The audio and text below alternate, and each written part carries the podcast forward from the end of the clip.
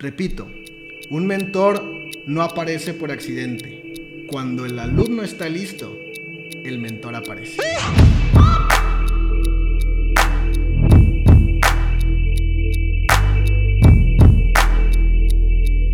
La primera vez que escuché la frase, puedes aprender de errores o puedes aprender de mentores, me quedó suficientemente claro lo valioso que es tener un guía, lo valioso que es tener alguien que te pueda apoyar a convertirte en tu mejor versión.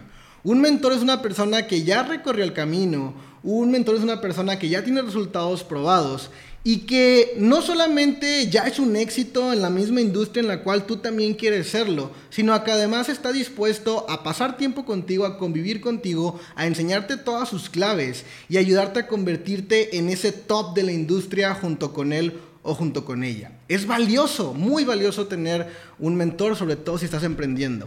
Pero déjame te digo una cosa, el mentor no aparece por accidente.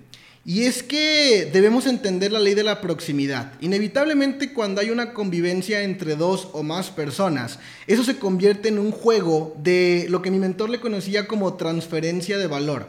Mira, eh, voy a ser totalmente objetivo y no te tomes personal lo que te voy a decir, pero hay personas muy valiosas y hay personas no poco valiosas, no necesariamente eso, pero menos valiosas que las demás. Y cuando están conviviendo todos juntos, las más valiosas transfieren valor a las menos valiosas y las menos valiosas pues no pueden transferir valor, solamente obtienen el valor de los demás. Entonces, ¿cómo crees que sea la relación entre tú y tu mentor? ¿Quién será el valioso y quién será el menos valioso? Para que ese mentor decida pasar el tiempo contigo, él debe tomar una decisión muy fuerte y es la de perder valor porque va a estar ocupado enseñándote a ti. ¿Tú crees que un mentor va a tomar esa decisión todos los días? ¿O crees que un mentor va a tomar esa decisión con cualquier persona que se le cruce por enfrente y le diga, oye, yo quiero que me enseñes a mí, oye, yo quiero que seas mi mentor? No va a suceder así. Conozco muchas personas que se la pasan quejándose de que no tienen un guía, de que no tienen un maestro, de que no tienen alguien que les enseñe. ¿Y sabes cuándo van a tener a ese alguien que les enseñe? Probablemente jamás, precisamente porque todo el tiempo se la pasan quejándose. Debes entender una cosa, para que el mentor decida pasar el tiempo contigo, el mentor tiene que sacrificarse, el mentor tiene que tomar la decisión de él convertirse en menos. Y ponte a analizar hasta dónde el mentor ha llegado sin tu ayuda. Por eso es importante que hoy te des cuenta de las tres claves, los tres elementos importantes que un mentor percibe en un aprendiz, que un mentor percibe en un alumno para decidir sacrificar ese tiempo y decidir sacrificar ese valor. Ahora, ya sé lo que estás pensando en este momento, que uno de esos elementos seguramente es el potencial o el talento.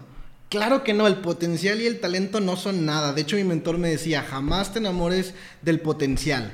¿Tienes idea de cuántas personas hay con mucho potencial, mucho talento, muchas habilidades, muchas conexiones allá afuera que no están teniendo los resultados que desean? Multitudes.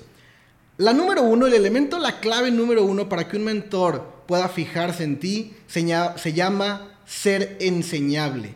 Debe de haber un antecedente de que eres una persona que le gusta aprender. Y no es que los mentores no sean, no, no es que sean intolerantes y no es que no estén abiertos a nuevas ideas o a ideas creativas, pero los mentores tienen sistemas. Sistemas que adivina qué, los llevaron hasta donde se encuentran en ese momento. Entonces son sistemas probados de resultados. Si cuando te encuentres con un mentor, eh, él te va a decir lo que tengas que hacer y te va a dar una serie de indicaciones, y tú de esas indicaciones piensas que hay una mejor manera de hacerlo o una manera más moderna o más vanguardista de poder hacerlo, o vas a empezar a cuestionar, ¿realmente para qué quieres a ese mentor?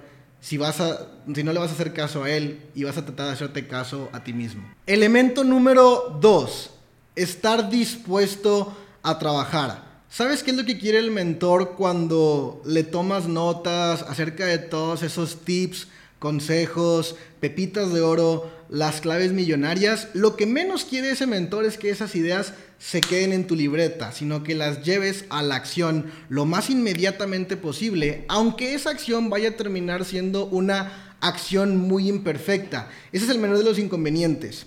Si estás contando las horas que estás trabajando, si estás contando las horas que le estás metiendo a tus sueños, es decir, si todavía llevas el rastro, el conteo en tu cabeza, de, ay, hoy trabajé tantas horas, te voy a decir algo, no estás ni cerca de llegar a la meta.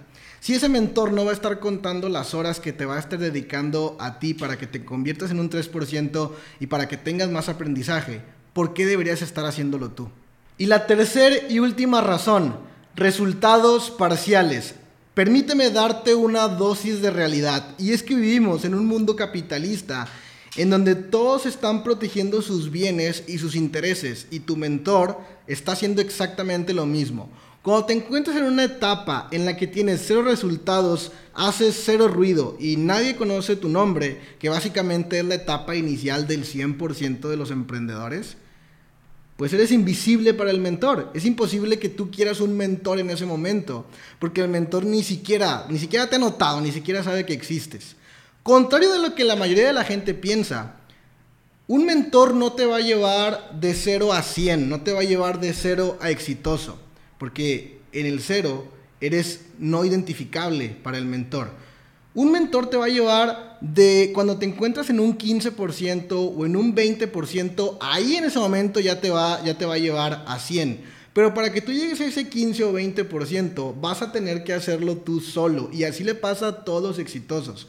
¿Cómo vas a llegar ahí? Dos cosas. Número uno, acelera tu curva de aprendizaje. Equivócate lo más rápido posible para que descubras cómo sí se hacen las cosas y cómo no se hacen las cosas. Eso te va a llevar a tener resultados pequeños. Y la número dos, y la más importante de todas, muchísima autoeducación. El día de hoy a través de todas las plataformas digitales y el Internet tienes acceso a cantidad enorme cantidad masiva de mentores que ellos ni siquiera van a saber de tu existencia, pero que tú puedes tomar todo ese valor de esos mentores y te pueden llevar a un nivel medio de resultados hasta que te encuentres a ese mentor que te va a tomar de la mano, ese mentor que te va a hacer su padawan y que ahora sí te va a llevar a cumplir tus metas. Repito, un mentor no aparece por accidente. Cuando el alumno está listo, el mentor aparece.